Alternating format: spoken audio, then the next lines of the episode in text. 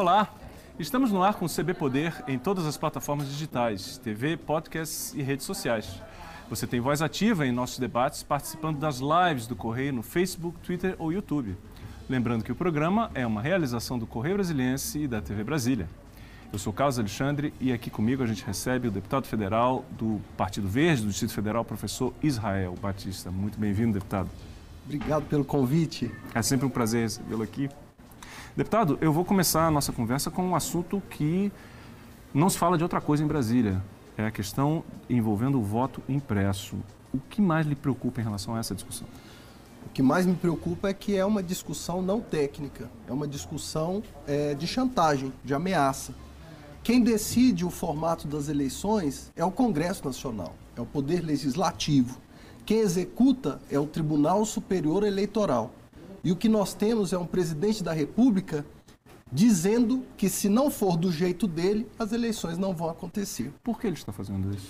Porque ele é um autocrata e ele segue o manual da ditadura. Ele é um presidente que tem prontidão para diminuir os direitos dos seus adversários. Então, hoje, segundo o relatório global de expressão, o Brasil perdeu 19 posições no ranking mundial de liberdade de imprensa. Hoje, nós temos o Brasil como o, o país menos livre para a imprensa, só perdendo para a Venezuela, na, em toda a América do Sul.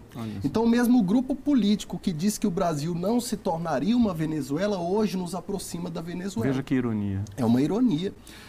Hoje, o governo pede a discussão do projeto de lei dos atos terroristas para punir pessoas que se manifestem publicamente contra o governo. Né? Hoje, nós temos um presidente que explicitamente apoia o golpe de 64 e elogia um violento torturador que torturava mulheres grávidas durante a ditadura, o general Ustra, Sim, Ustra. Né, no plenário da Câmara dos Deputados. Ele é um presidente que tolera e encoraja a violência. De 2019 para cá, nós tivemos um aumento de 105% nas agressões contra jornalistas, Carlos Alexandre. O Brasil está caminhando é, é, para um, caminho muito ruim. O Repórteres Sem Fronteiras classificou o presidente Bolsonaro como um dos 37 predadores da liberdade de imprensa do mundo. Uhum. Ele está ao lado de 36 líderes como o Ayatollah Khamenei, da teocracia iraniana, uhum. Nicolás Maduro, ditador venezuelano, uhum o príncipe Bin Salman, que mata jornalistas de oposição até mesmo em países estrangeiros, o príncipe herdeiro da Arábia Saudita. Esse presidente nega a legitimidade aos oponentes, tenta escrever qualquer coisa no seu Facebook contra ele. E eu tenho certeza que no dia seguinte o Carlos Alexandre será Verdade. comunista, baderneiro, drogado e tudo de ruim, porque se você é taxado, você não tem legitimidade para debater política. O interessante, voltando à questão do voto impresso, é que esse, essa, esse tom agressivo, essa postura agressiva, beligerante, ela não se limita a instituições como a imprensa, mas no caso específico do voto impresso, ela vai além, ela se dirige a outros poderes também, eu digo o judiciário e, próprio, e essa pressão no Congresso também. Carlos Alexandre, esse é o quarto ponto que identifica um ditador ele só não é ditador porque não consegue ser, mas se ele puder, ele será. Uhum. Que é o ataque às instituições. É o quarto ponto. Ele ataca o Congresso Nacional, o Tribunal Superior Eleitoral e o Supremo Tribunal Federal. Por quê? Porque ele não gosta de instituições. Instituições que decidem como será exercido o poder que ele tem, porque realmente ele tem poder de presidente da República, mas esse poder não é um poder exercido do jeito que ele quiser. O senhor comentou, é do jeito um que as leis que ele, é, ele seria um anti-institucional. Ele é anti-institucional. Ele é um presidente que não gosta das instituições porque as instituições limitam o seu poder. E limitar o poder é importante. Ele é poderoso. Todos devemos respeitar isso, afinal, ele é o presidente da República. Mas esse poder deve ser exercido segundo algumas regras. E as regras dizem que não é ele que tem o poder de decidir como será feita a eleição do ano que vem. E ele não quer aceitar isso. Uhum. Né? Na verdade, esse é um prenúncio da fragorosa derrota eleitoral que ele espera sofrer. Uhum. Para esse presidente, que não aceita as regras do jogo, agir como uma criança mimada é o principal ponto. Ele é o dono da bola, Carlos Alexandre. É aquele menino, dono da bola, que quando percebe que, que está jogo. perdendo o jogo, retira a bola do campo e para de jogar e não deixa ninguém mais jogar. Como é que a bola vai correr na comissão especial eh, que trata sobre o voto impresso? Na comissão especial, nós estamos agindo com muita dureza, enfrentando os radicais bolsonaristas que infestaram as redes sociais agressivamente, sempre usando o modelo de ameaça que eles sempre usam. E nós estamos virando um a um os votos dos parlamentares e nós queremos enterrar esse assunto ainda na comissão especial. Uhum. Nós impusemos ao presidente da comissão que é um bolsonarista muito aguerrido, uhum. um, um, duro empate de 15 a 15 na última votação Exatamente. na comissão, e nós viramos o jogo. Sabe por quê? Uhum.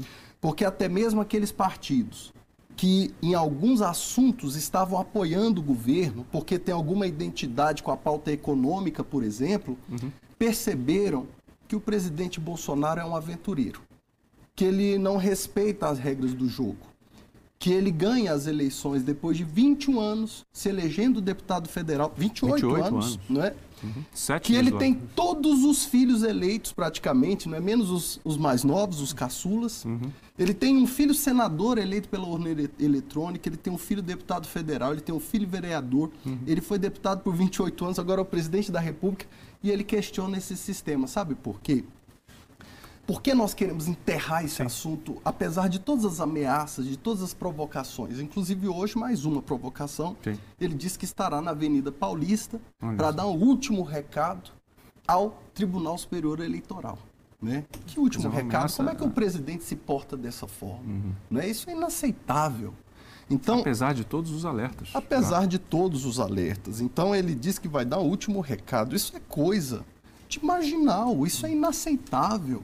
Né? Isso, é, isso não é institucional. Então, é, é um presidente que, que sempre foi eleito pelo sistema e agora se recusa a aceitar o sistema. Então, é, esses partidos perceberam que estavam é, ingressando uhum. numa aventura antidemocrática, perigosa, né? que esse assunto é uma forma que o presidente encontrou para animar a sua torcida organizada, geralmente extremamente mal informada, que uhum. se informa por veículos que sempre estão aparecendo nas listas de principais divulgadores de fake news. De desinformação. De desinformação, que nunca se preocupam em buscar informações na imprensa organizada, com jornalistas que não querem esclarecer e sim confundir o debate. Eles querem confundir, exatamente. Então, esse é um problema muito sério. Agora, deputado, o senhor estava comentando que em um determinado momento na comissão a, a discussão, a seu, no seu entendimento, passou a ter um viés equivocado, porque passou a ser uma discussão técnica, quando na verdade existe um, é um outro perigo que está sendo colocado aí que vocês reagiram. Como é que foi isso? É, do ponto de vista técnico, é muito simples. Você tem o, todo um corpo técnico do Tribunal Superior Eleitoral, você tem debates entre cientistas da informática, né, dos dados, que podem fazer isso muito melhor que nós. O aperfeiçoamento tem que ser uma constante. Esse debate é muito bom. É um debate importante para o país, mas ele não pode ser feito sob ameaça. A gente não pode aceitar debater esse assunto porque o presidente Bolsonaro exige. Não é ele que exige. A lei diz que o Congresso decide sobre isso, não é? A lei diz que quem organiza é o Tribunal Superior Eleitoral. Então, o que eu disse para os meus colegas deputados na comissão especial deputado Arlindo Chinalha, deputada Fernanda Melchiona, deputado Isnaldo Bulhões, é que nós não podemos agir sob ameaça e sob chantagem. Nós não podemos agir dessa forma. Nós temos que ser firmes e levar esse debate para o campo dele, que é a política. E, em resumo, Carlos Alexandre, o que vai acontecer é o seguinte: se não tivermos voto impresso, se tivermos só urna eletrônica, ele vai contestar o resultado da eleição. E se nós tivermos o voto impresso, ele também vai questionar o resultado Ou seja, da eleição. A discussão não é técnica. A discussão não é técnica. Ele quer tumultuar, tumultuar. o cenário. Ele quer impor condições impossíveis de serem praticadas até o ano que vem, porque é um sistema muito complexo, né? E ele quer gerar motivo para que dentro dessa sua torcida organizada mais radical, ele possa manter uma narrativa de que foi injustiçado, de que foi perseguido, quando na verdade o seu governo é absolutamente incompetente. E ontem saiu o ranking de percepção internacional sobre o pior líder do mundo e ele ficou em primeiro lugar. Nossa. É o pior líder do mundo. Essa medalha é uma medalha desonrosa para o país. Né? Uhum. Nós estamos em segundo lugar de perda da liberdade de expressão na América, só perdemos para a Venezuela, uhum. ora a ironia. Uhum. E agora, ontem, nós tivemos que engolir isso. Né? A recepção dele ao presidente português foi um, um vexame Nossa. internacional inacreditável. Lamentável. É. Uhum. Então, esse é o problema. Mas o, o, que, o, que, o que me causa mais espanto, e que eu comentei na comissão especial, é que perdemos totalmente a fidalguia na política. Uhum. Perdemos os modos, né? O presidente não segue regras elementares de boa conduta, regras que não precisam ser escritas.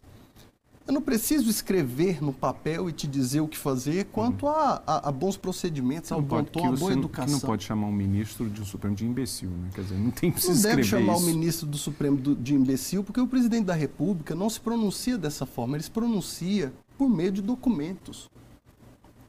O presidente da República não se pronunciou oficialmente pelo Twitter, né? O presidente da República não entra na rede social para participar de zombaria a uma primeira-dama de um país estrangeiro, como ele fez com, Sim. com Madame Macron. Do, do, do, o Macron. presidente da República ele, ele, ele tem que se portar como uma instituição, porque quando você assume a presidência da República, exceto em momentos muito íntimos, uhum. você é uma instituição encarnada, uhum. né? Então o Brasil está carecendo disso. E tem um, tem um ponto que o senhor já, já insistiu, é importante mostrar aqui ao telespectador, que a importância do, das palavras de um líder. Né? Por que é tão grave essa postura do, do presidente da República? É, a, gente, a gente começou a, na, na, nossa história a cometer um erro grave que é considerar como um bom político aquele que é muito autêntico e que uhum. fala o que pensa, né? Uhum. Mas a política é muito séria e os líderes políticos eles geram comportamentos na sociedade. Então, a palavra do líder ela tem muito poder.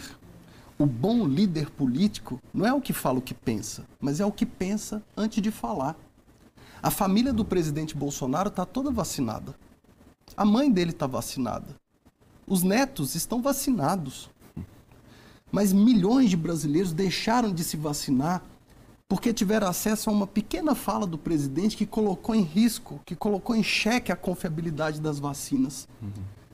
E pouca gente percebe que a chance dela sofrer algum dano por causa da vacina é menor do que a chance de você passar mal por tomar ibuprofeno. Pouca gente sabe disso.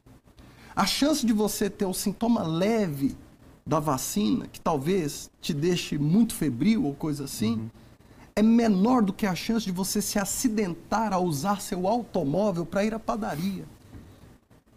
Então, e, e, sequer se compara com os sintomas da Covid real, né? Sequer se compara com o risco de, de morte pela Covid. Isso, isso nem se fala. Né? Isso nem se fala. Então, então, o líder, ele precisa pensar antes de falar. Né? E o presidente Bolsonaro, ele, ele não exerce esse papel de liderança. Agora, o deputado, o senhor mencionou um ponto, olhando para frente, que é importante, porque muito bem. Está uh, tá havendo essa discussão em relação ao voto impresso, que o senhor entende que não é técnica, é claramente uma estratégia política para tumultuar o processo. É. Muito bem. Isso senhor tá, também mencionou, que está evidente isso, que o presidente e seus é, seguidores vêm inflamando. Estão inflamando, promovendo manifestações, tem uma manifestação marcada para os próximos dias, dizendo que será o último aviso. Uhum.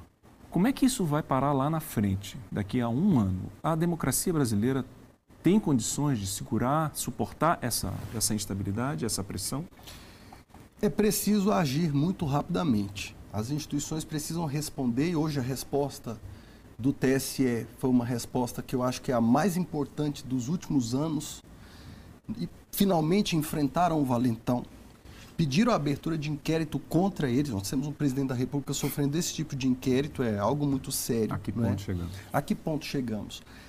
O presidente não reúne as condições que os manuais da ciência política dizem que ele precisaria ter para implantar uma ditadura.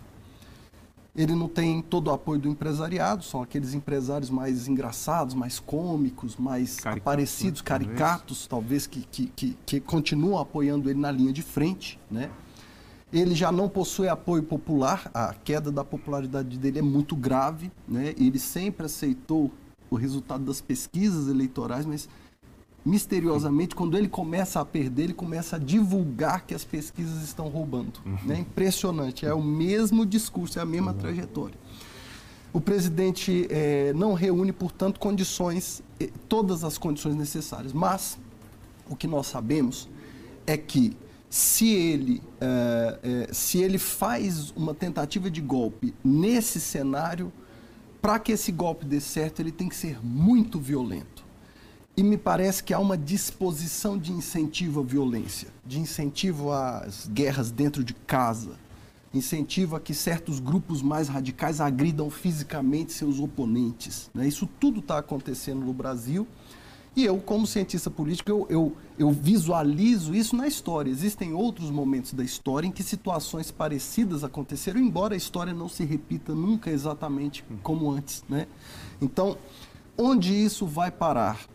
Ou as instituições se, se sustentam com um custo altíssimo.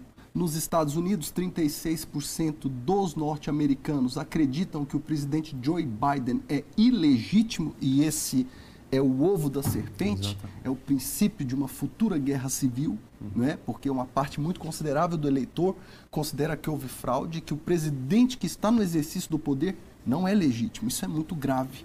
Né?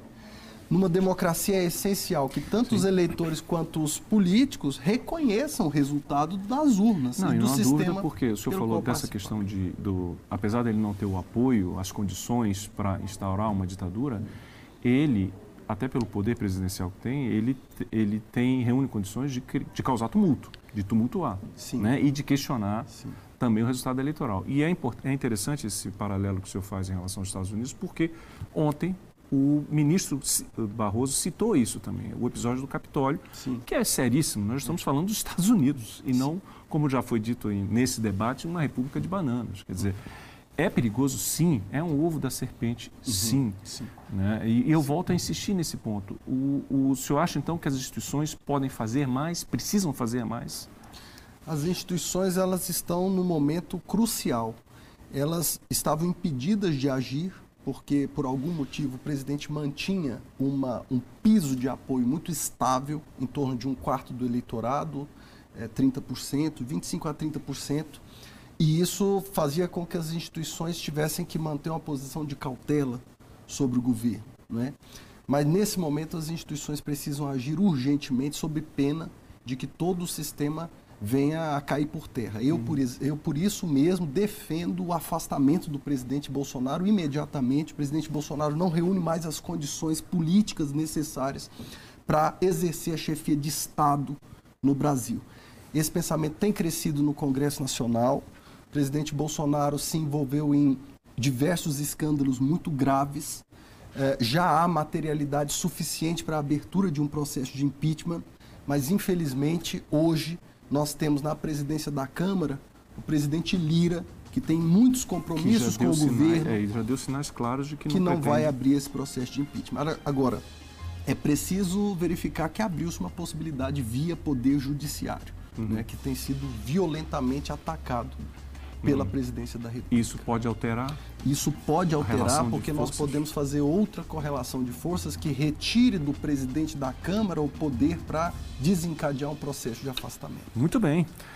Professor, eu vou pedir um pequeno intervalo, um tempinho para a gente respirar, tomar uma água e a gente volta a falar mais sobre isso. Queria falar sobre o CNPq, o apagão do CNPq, eleições no DF, quer dizer, tem um, não falta assunto para a gente falar aqui no CB Poder. Um minutinho só.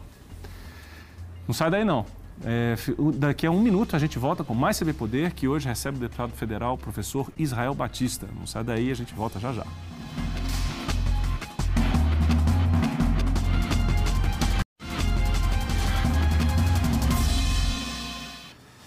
A gente volta com o segundo bloco do CB Poder, que hoje recebe o deputado federal, professor Israel Batista. Deputado, eu não vou, eu, eu preciso falar com, de outros assuntos com o senhor, porque, evidentemente, é, é, o assunto do voto impresso é absolutamente necessário, mas a gente precisa falar de outros temas. E eu queria falar de um assunto do, do qual eu sou especialista, que é a questão da educação. volta às aulas, existe uma discussão enorme em relação a isso, depois de todo o problema da pandemia, mais de um ano nas escolas paradas. E agora? O que, que está acontecendo? O que, que precisa ser feito? Bem, primeiro, nós, eu, eu, como presidente da Frente de Educação, falei com o ministro da Educação, Milton Ribeiro, e disse a ele que o Ministério da Educação precisava coordenar melhor os esforços de retorno às aulas é, que o Ministério precisava dar mais apoio aos estados e municípios, porque nós temos municípios muito pobres que dependem do Ministério da Educação para fazer uma retomada segura. Né? Uhum. Nós que vivemos em Brasília estamos, apesar de todos os problemas, no lugar privilegiado do Brasil. Né? Mas existem lugares muito humildes que precisam desse muito apoio. Muito acima da média, da realidade nacional. Né? Exatamente. Bem, se vamos retomar as aulas, que a gente cumpra os 10 itens do protocolo de segurança sanitária.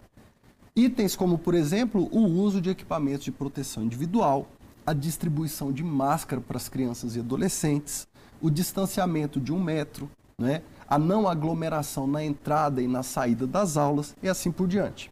Por isso, nós abrimos um canal de comunicação com a sociedade, é blitz retorno seguro, arroba frentedaeducação.org.br. Nesse e-mail, a gente está recebendo notícias é, sobre descumprimento das regras para o retorno. E se você entrar no site da Frente de Educação, ou se você entrar em qualquer, no Instagram, uhum. arroba frente.educação, você vai encontrar os 10 itens que têm que ser cumpridos. Se alguém perceber que um desses itens não está sendo cumprido na sua escola, é só mandar uma mensagem ou para o Instagram da frente, ou para o Twitter, ou para esse e-mail que eu passei para vocês. Essa aqui. frente já come... essa Blitz, ela já começou a funcionar? Como já é tá começou, isso? já estamos recebendo em todos os estados brasileiros. E como a nossa frente tem mais de 300 parlamentares, é, em cada estado, um grupo de deputados e senadores está cuidando da Blitz do retorno seguro às aulas. Uhum. Então, eles estão recebendo, a gente está distribuindo todos os e-mails que a gente recebe para esses parlamentares e eles estão entrando em contato com as secretarias estaduais e municipais de educação e dizendo: olha, na escola tal está tendo um problema assim e assado e a gente quer que isso seja corrigido. E se a gente percebe uma experiência boa, uma escola que está arrebentando, que está fazendo muito bem feito, a gente também recebe e a gente repassa para que outras escolas possam seguir aquele exemplo. Ou seja, o objetivo não é necessariamente constranger não, ou, de jeito ou, nenhum. Ou dificultar o trabalho dos gestores, seria isso? Exatamente. O objetivo não é causar nenhum constrangimento, o objetivo é criar troca de boas informações e agilizar os processos de correção que porventura forem necessários. Qual é a sua avaliação em relação ao impacto da pandemia na educação? O que é mais grave na sua, no seu entendimento? Olha, a frente de Olhando educação já colocou o principal ponto de gravidade, que é a evasão escolar. Antes de, da pandemia, nós tínhamos 1 milhão e 200 mil crianças fora da escola. Agora são 5 milhões e 100 mil crianças, o que quer dizer que nós regredimos para os patamares do ano de 2001, ou seja, um retrocesso de 20 anos na nossa história. E por isso, para a frente de educação, o mais importante a ser feito nesse momento é a busca ativa, uma operação resgate. Nós sabemos o nome desses meninos, o endereço desses meninos, o nome do pai, da mãe e o telefone deles. Agora só falta né? boa vontade. Uhum. Dizer, fulano, por que você saiu da escola? Está precisando de alguma coisa? Seu pai está bem? Alguém da sua família morreu? Você precisa de algum apoio do Estado? É nesse momento que o governo tem que entrar. É absolutamente, quer dizer, é, é, absolutamente assustador no sentido da magnitude do que aconteceu. Você recuar 20 anos 20 em um, anos. Em né? um ano recua-se 20 anos. E, e, e por isso a gente tem sido muito ácido com o Ministério da Educação, porque é uma responsabilidade compartilhada. Não pode ser só o prefeito da cidadezinha, o governador aqui do DF, tem que ser todo mundo responsabilizado juntos, uhum. né? Uhum. Tem que ter um programa de financiamento dessa busca ativa. É como SUS, Tem que ter né? preparação é de profissionais. Né? É claro, uhum. é a gestão colaborativa que a Constituição ordenou. Uhum. Né? Então, blitz do retorno seguro uhum. é para ajudar nesse retorno às aulas. Essa é a ideia. Essa, existe um outro problema muito grave que aconteceu, que é mais recente, que não envolve apenas a educação é, básica, né? porque a gente está falando de crianças, né, em princípio, mas eu me refiro, por exemplo, ao apagão de dados do CNPq, que é uma questão gravíssima também, que envolve a ciência brasileira, o conhecimento brasileiro, a pesquisa brasileira. Deputado, que, que, que está acontecendo ali naquela, nesse problema especificamente? Esse parece ser um problema técnico e é isso que o governo tem tentado nos passar. É um problema técnico. Mas é importante frisar que esse tipo de problema técnico geralmente acontece com sucateamento dos equipamentos, dos programas. E o que nós temos é o menor orçamento da história do CNPq.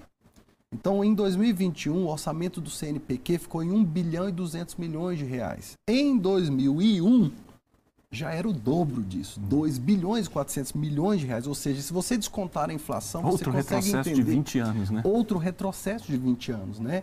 Então, em 2021, nós caímos em valor nominal para metade do que era investido em 2001, quando o Brasil estava tentando avançar em pesquisa científica, e por isso alcançamos o 13º lugar do mundo em pesquisa científica. Mas a gente está despencando, né? Então, o Brasil sempre foi exemplar na produção de vacina, produção de, de certos medicamentos, combate a doenças tropicais. A gente é exemplo para o mundo, né? É, programas de imunização. Tudo isso vai se perdendo porque as prioridades são outras. Né? Então, ao invés de você priorizar a pesquisa no momento em que a saúde precisa de ciência, né? você prioriza, sei lá, uma, uma negociação lateral de vacina, ou você prioriza a compra de um caça para a Força Aérea, não tem nenhuma ameaça de guerra nesse momento, não precisávamos fazer esse gasto agora, né? Então é uma questão de, de erro de priorização. Existem outras instituições também, outros, não só no ramo da educação, que está, onde se vê que existem problemas evidentes. Eu digo, por exemplo, a gente está falando de instituições, digo, por exemplo, aqui o IBGE, quer dizer, a mesma, que é a mesma situação, impedido Sim. de fazer o censo, vai se fazer o censo por ordem do Supremo, Sim. quer dizer, e, e tivemos uma, em, março, uma, um presidente do IBGE se desligou do cargo porque não via condições de, de, de continuar. Uhum. O mesmo problema se verifica no IBAMA também, quer dizer, há um desmonte dessas instituições de uma forma deliberada?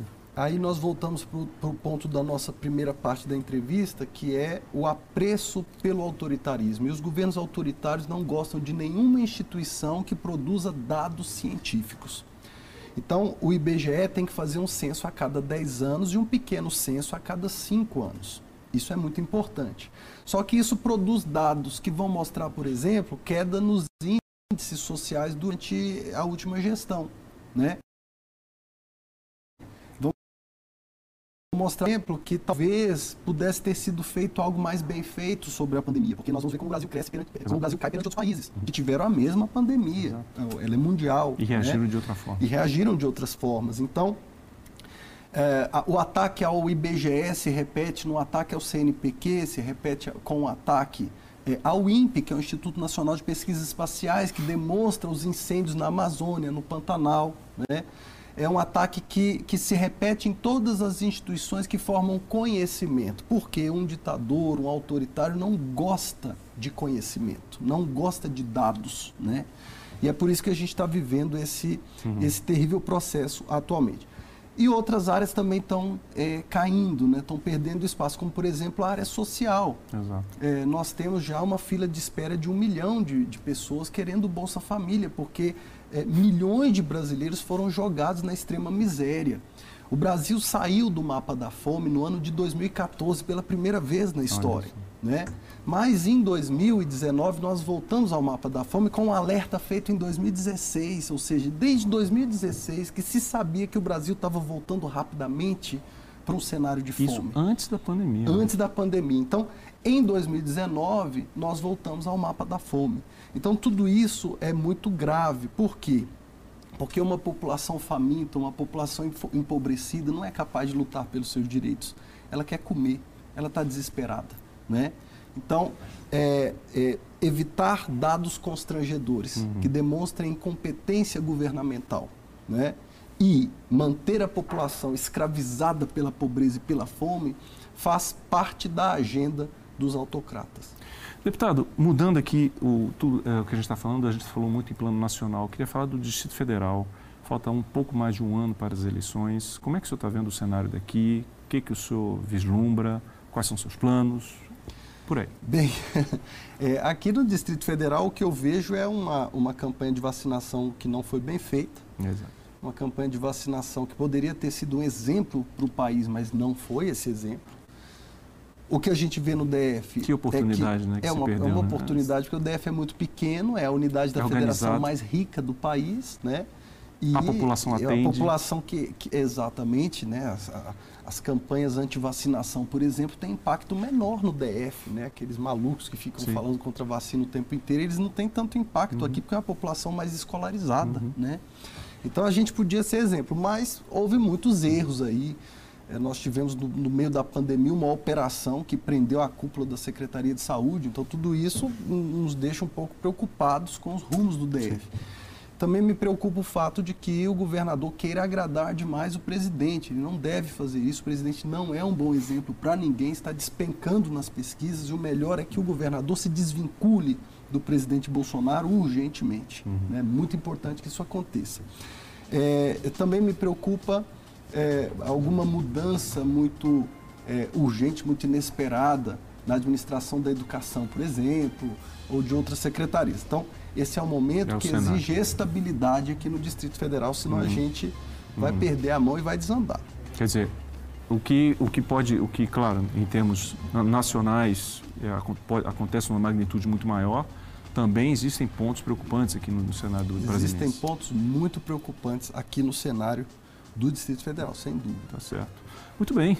Deputado, eu agradeço demais a sua presença aqui no programa mais uma vez. O senhor sabe que o senhor é muito bem-vindo aqui. Venha sempre. Obrigado, Carlos Alexandre. Obrigado pelo convite. Tá certo. Você vai poder ficar por aqui hoje. Obrigado pela sua companhia. Até a próxima e tchau.